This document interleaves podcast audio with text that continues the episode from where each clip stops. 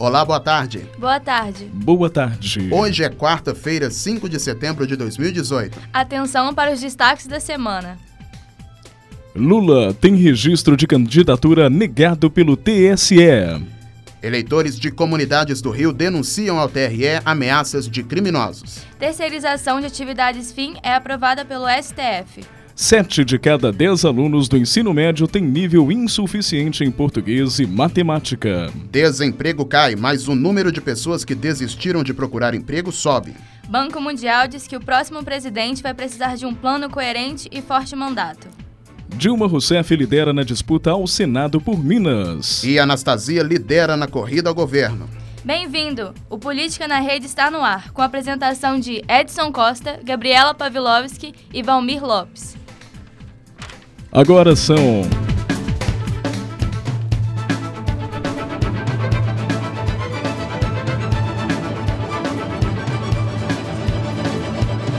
Política na Rede conectando os fatos.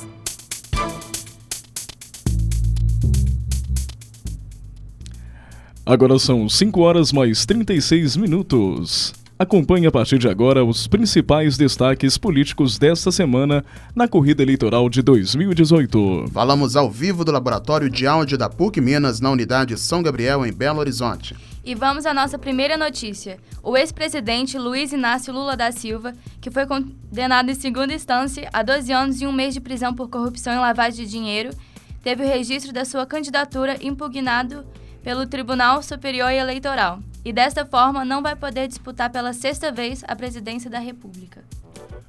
O julgamento, em uma sessão extraordinária do TSE, ultrapassou as oito horas de duração e entrou pela madrugada de sábado.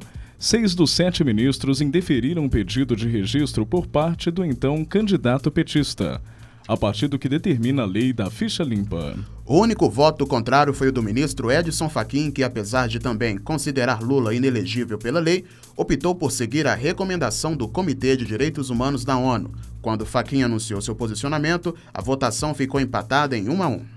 Antes dele, o relator do processo, Luiz Roberto Barroso, havia indeferido o registro de Lula, citando a lei ficha limpa, mesmo analisando a recomendação do Comitê de Direitos Humanos da ONU. O ministro afirmou que a recomendação não é vinculada, vinculativa e foi proferida por apenas dois dos 18 integrantes do comitê. Segundo o ministro, a Justiça Eleitoral não está obrigada a se submeter à orientação do Comitê de Direitos Humanos da ONU. O entendimento foi o mesmo dos outros cinco ministros, incluindo o presidente do TSE, Rosa Weber, que detalhou inclusive os raios de alcance dos departamentos e comitês da ONU, explicando que o documento apresentado pelo PT é protocolar, com assinatura de apenas dois membros e, assim, sem qualquer efeito jurisdicional. Com a decisão do TSE, Lula deixa imediatamente de ser candidato. Não terá seu nome na urna eletrônica e está proibido de fazer qualquer tipo de campanha, inclusive de ser apresentado como candidato dentro do programa eleitoral do PT, no rádio e televisão.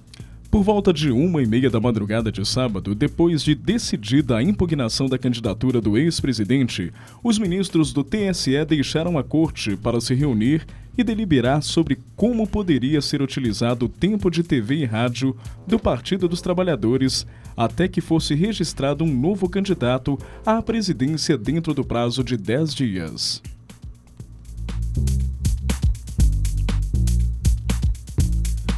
A coligação que reúne PT, PCdoB e PROS comunicou ao Tribunal Superior Eleitoral que voluntariamente promoveu a troca da propaganda eleitoral a ser exibida na TV, que ainda mostrava o ex-presidente Luiz Inácio Lula da Silva como candidato ao Palácio do Planalto. Várias ações foram apresentadas no fim de semana, depois que o TSE rejeitou, em julgamento concluído na madrugada do último sábado, a candidatura de Lula. Na ocasião, a Corte liberou a propaganda do PT, mas sob a condição de que o ex-presidente não fosse apresentado como candidato. No domingo, o ministro Luiz Felipe Salomão, do TSE, fixou 500 mil reais em caso de descumprimento para cada programa no rádio, com tal mensagem.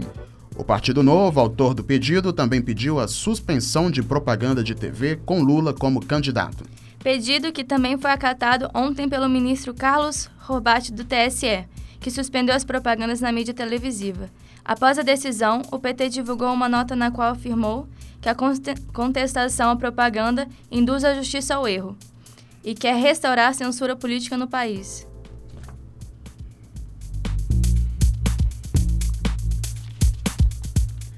O ex-prefeito de São Paulo e vice da chapa do PT à presidência da República foi acusado nesta segunda, dia 3, pelo Ministério Público de São Paulo de ter cometido os crimes de corrupção, lavagem de dinheiro e formação de quadrilha. Segundo o Ministério Público, Haddad teria recebido 2 milhões e 600 mil reais da UTC Engenharia.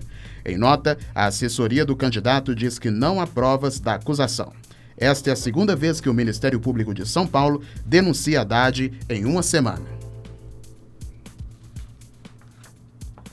Um relatório divulgado pelo MEC na última quinta-feira mostra que os números do Sistema de Avaliação de Educação Básica, a SAEB, são alarmantes.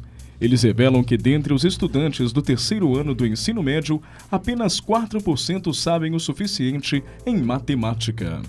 E outros quase 2% dos alunos estão em nível adequado de língua portuguesa. Isso representa que 7 de cada 10 alunos do ensino médio têm nível insuficiente nas duas disciplinas. O SAEB é a avaliação utilizada pelo governo federal, a cada dois anos, para medir a aprendizagem dos alunos ao fim de cada etapa de ensino, que vão do quinto e nono ano do ensino fundamental e terceiro ano do ensino médio. O sistema é composto pelas médias de proficiências em português e matemáticas extraídas da prova Brasil e pelo Índice de Desenvolvimento da Educação Básica, o IDEB. Em entrevista, o ministro da Educação, Rosiele Soares, classificou o cenário como um absurdo e disse que o ensino médio está no fundo do poço.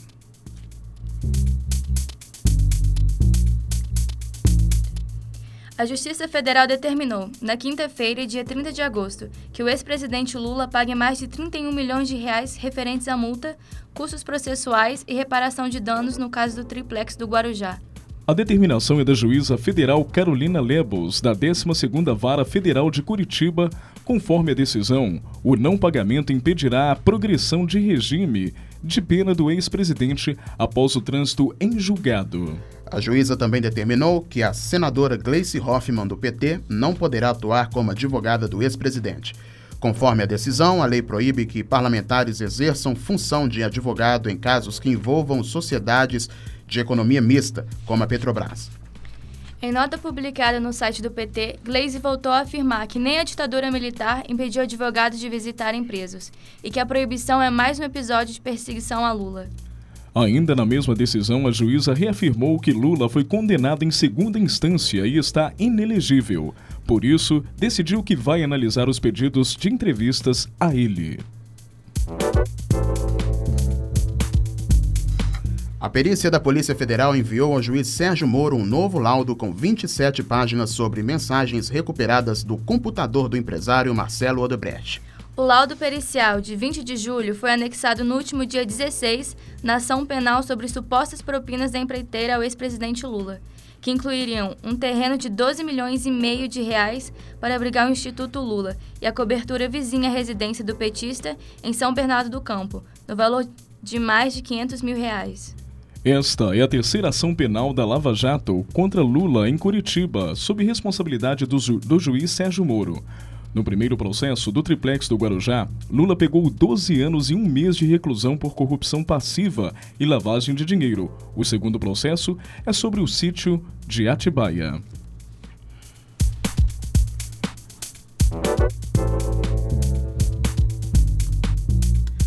Por sete votos a quatro, ministros do Supremo Tribunal Federal aprovaram a terceirização das atividades FIM, que é o tipo de trabalho que está diretamente ligado ao objeto principal de uma empresa.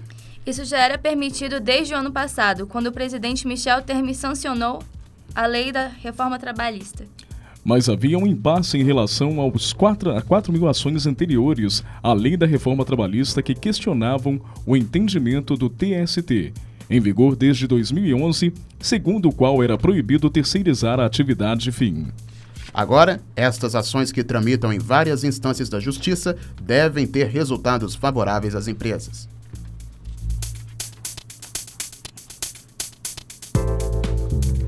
A ex-presidente Dilma Rousseff do PT lidera as intenções de voto ao Senado por Minas Gerais, com 22% das intenções de voto, informou o Ibope na última quarta-feira.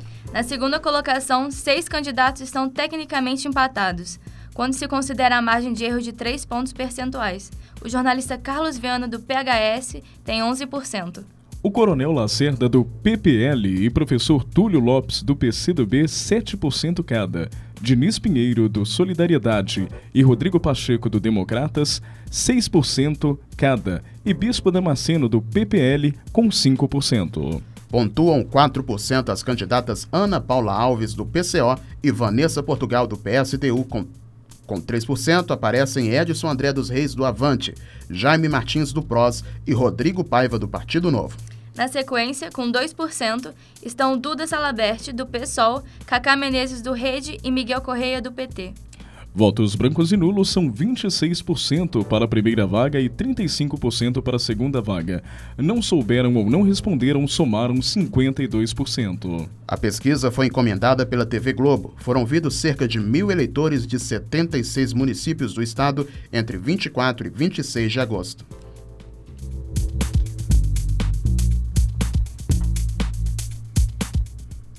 Segundo pesquisa Ibope divulgada na última quarta, o candidato do PSDB ao governo de Minas Gerais nas eleições de 2018, Antônio Anastasia, lidera a disputa com 24% das intenções de voto. O atual governador candidato à reeleição pelo PT, Fernando Pimentel, está em segundo lugar com 14%. Em seguida, aparecem empatados com 3% João Batista Marisguia, do Partido Rede, e Romeu Zema, do Novo. Dirlene Marques, do PSOL, tem 2% das intenções. Essa é a primeira pesquisa que considera o presidente da Assembleia Legislativa de Minas, Adal Clever Lopes, como candidato do MDB ao governo. Lopes, que lançou candidatura na quinta-feira retrasada, aparece com 1% das intenções de voto, o mesmo percentual de Alexandre Flack, do PCO. Jordano Metalúrgico, do PSTU, e Claudinei Dulim, do Avante, não pontuaram. Os votos brancos e nulos somam 32% e 19% dos eleitores entrevistados. Afirmaram não saber em quem votar. A pesquisa foi encomendada pela TV Globo. Foram ouvidos cerca de mil eleitores de 76 municípios do estado, entre os dias 24 e 26 de agosto.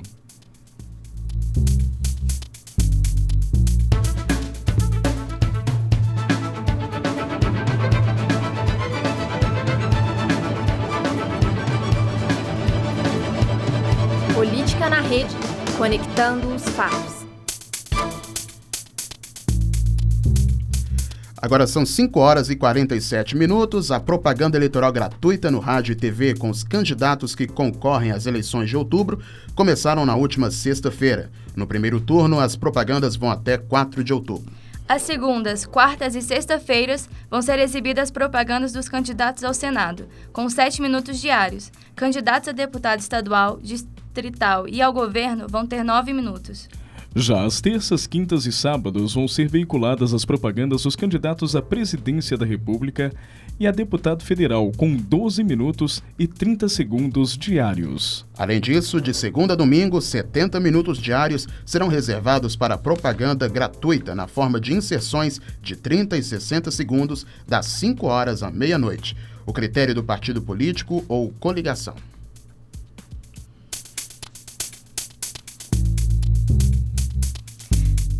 O Jornal Nacional, programa da TV Globo, encerrou na última quinta sua maratona de entrevistas com os candidatos à presidência da República, mais bem colocados nas pesquisas de intenção de votos.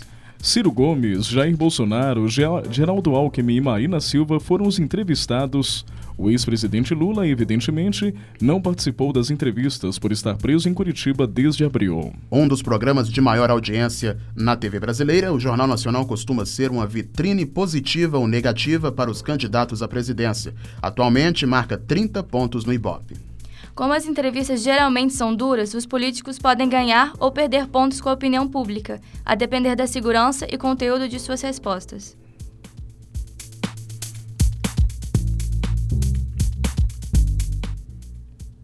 O IBGE divulgou na última quinta-feira dados sobre os índices de desemprego no Brasil. Segundo a pesquisa, o desemprego caiu em relação ao trimestre anterior, que era quase 13%.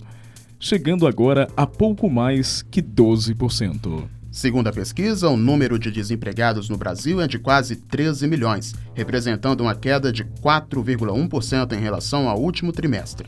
O número de empregados com carteira de trabalho assinada é de 33 milhões, ficando estável em relação ao trimestre anterior e também na comparação com o mesmo período do ano passado.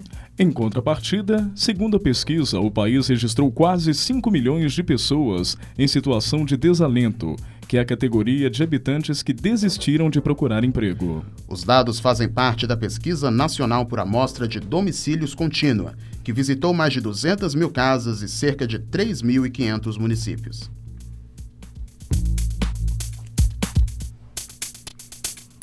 O Tribunal Regional Eleitoral do Rio recebeu denúncias de que eleitores de favelas do Rio de Janeiro estão sendo ameaçados de expulsão caso não votem candidatos que são apoiados por criminosos que dominam a região.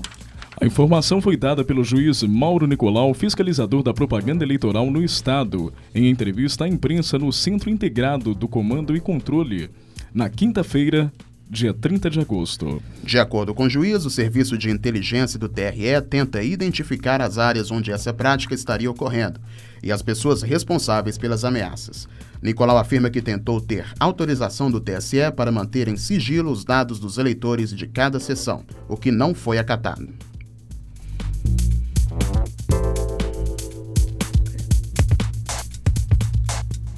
E agora, coluna semanal com Ian Santos. Retrocedemos à República Velha. O voto de Cabresto voltou a configurar as casas legislativas do país. Dentro das comunidades do Rio, facções criminosas estão condicionando votos. Como uma espécie de grande sertão veredas, o Rio de Janeiro transfigurou-se no estado à parte. Comandado pelo tráfico, ele possui tribunais paralelos e uma constituição própria. Um novo conjunto de leis, baseado no Código de Hammurabi, foi promulgado nos muros das favelas. Instrumentalizando o conceito de panótico em Michel Foucault, o tráfico inibe a ação popular por meio da frase Eu sei onde você mora. A população está sob o jugo do medo. Como os três poderes republicanos podem desarticular as forças paralelas que criaram muros intransponíveis nas favelas, como provocar rupturas nas cortinas de ferro que envolvem os morros do Rio. Cada postulante à presidência tem uma fórmula, Jair Bolsonaro diz que a violência será reduzida por meio do combate armado. Marina Silva, por meio do diálogo e de medidas socioeducativas. Enquanto políticas efetivas não são adotadas, sejam elas quais forem, as autocracias continuarão dominando o estado do Rio de Janeiro.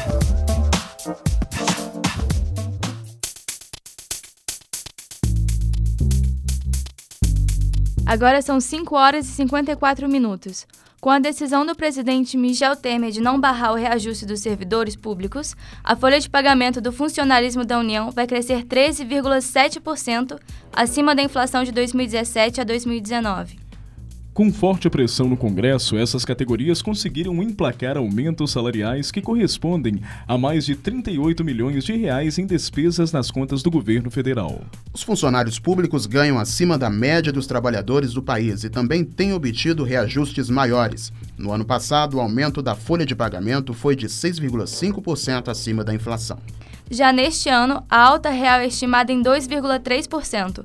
Enquanto isso, o rendimento médio dos brasileiros cresceu 2,4% acima da inflação no ano passado e aumentou 1,1% no segundo trimestre de 2018, ante igual período de 2017, segundo dados do IBGE.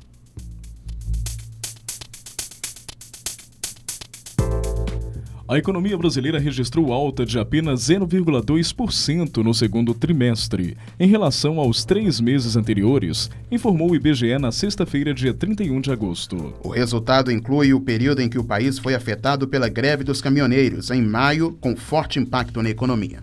Os destaques desse fraco desempenho foram o recuo da indústria de transformação, construção e a queda na formação brutal de capital fixo, indicador de investimento. No primeiro trimestre, o PIB havia crescido 0,4%. Apesar das taxas positivas nos últimos trimestres, a economia brasileira ainda está 6% abaixo do maior patamar de produção alcançado no primeiro trimestre de 2014.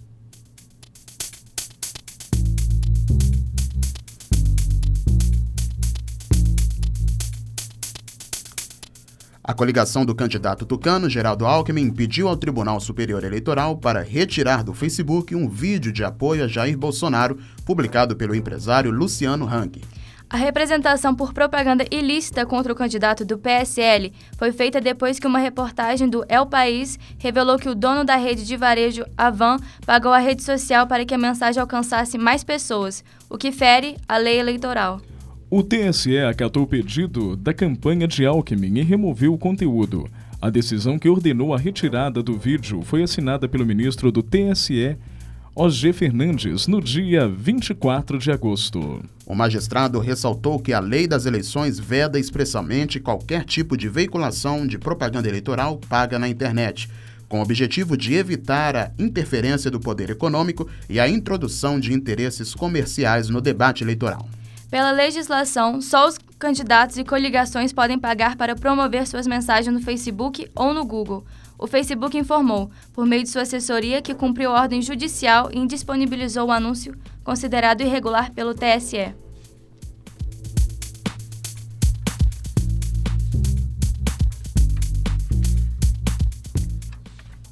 O candidato à presidência da República pelo Partido Novo, João Amoedo, disse que pretende lançar no Brasil uma espécie de Bolsa Educação inspirada no Bolsa Família. Segundo Amoedo, a experiência do Vale Educação começaria com um pequeno grupo que ganharia a oportunidade por meio de sorteio. Um pouco antes da caminhada do Partido Novo pela Orla Carioca no domingo, dia 2 de setembro, Amoedo afirmou que a qualidade da escola privada hoje é melhor e que não acha justo justo impedir que as pessoas mais pobres coloquem seus filhos no ensino privado.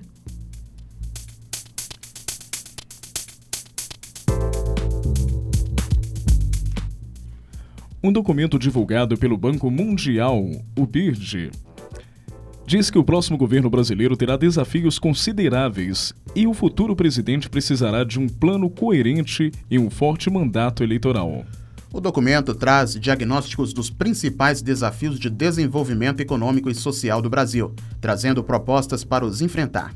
De acordo com o BIRD, o estudo é dirigido à sociedade brasileira, especialmente aos candidatos à presidência da República. A instituição diz que o Brasil enfrenta três desafios principais: o grande desequilíbrio fiscal, que caracteriza o rombo nas contas públicas, a falta de crescimento sustentado na produtividade e as dificuldades do Estado em oferecer serviços públicos básicos. De acordo com o Banco Mundial, as eleições gerais de 2018 no Brasil são provavelmente as mais incertas desde a reintrodução da democracia em meados dos anos 80. O texto acrescenta que atualmente o Congresso é formado por mais de 30 partidos políticos, o que representa um enorme desafio para a formação de uma coalizão. Avalia ainda que os recentes escândalos de corrupção expuseram práticas de compra de voto e tráfico de influências arraigadas no jeito brasileiro de fazer política. Práticas essas que a população não aceita, mas tolerar.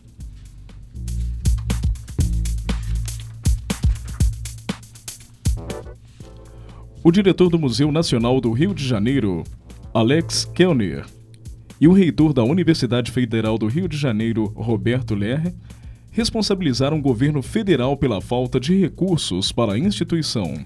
Eles disseram que a partir de 2015 foi, desenvolvi foi desenvolvido um projeto de recuperação estrutural no edifício histórico, mas a verba de 21 milhões de reais do BNDES só saiu este ano.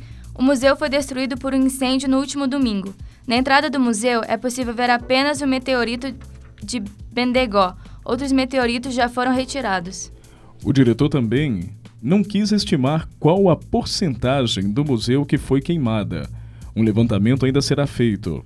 Ele preferiu não arriscar a possível causa do incêndio. Kellner afirmou que não há registro de ocorrência de balões na história do museu. O ministro da Educação, Rosiele Soares, admitiu que o governo tem responsabilidade sobre o incêndio de grandes proporções que atingiu o local. A Polícia Federal e a Polícia Civil abriram um inquérito para apurar a causa do incêndio. O laudo da análise pericial deve ser divulgado em 30 dias.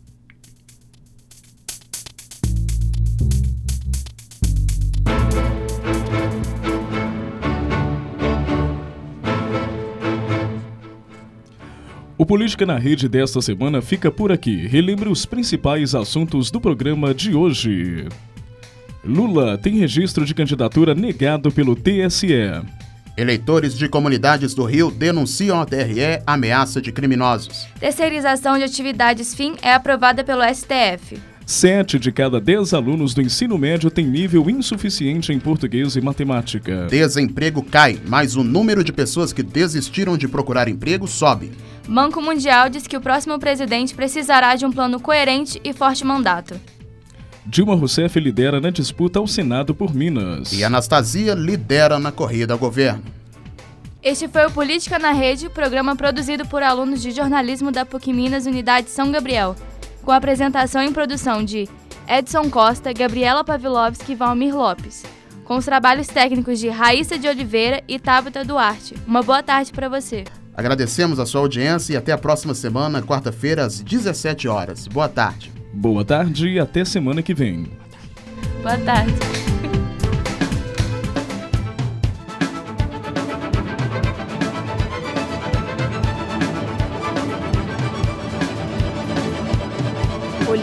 Rede, conectando os fatos. Essa produção é do Lab SG, onde você vem aprender aqui na.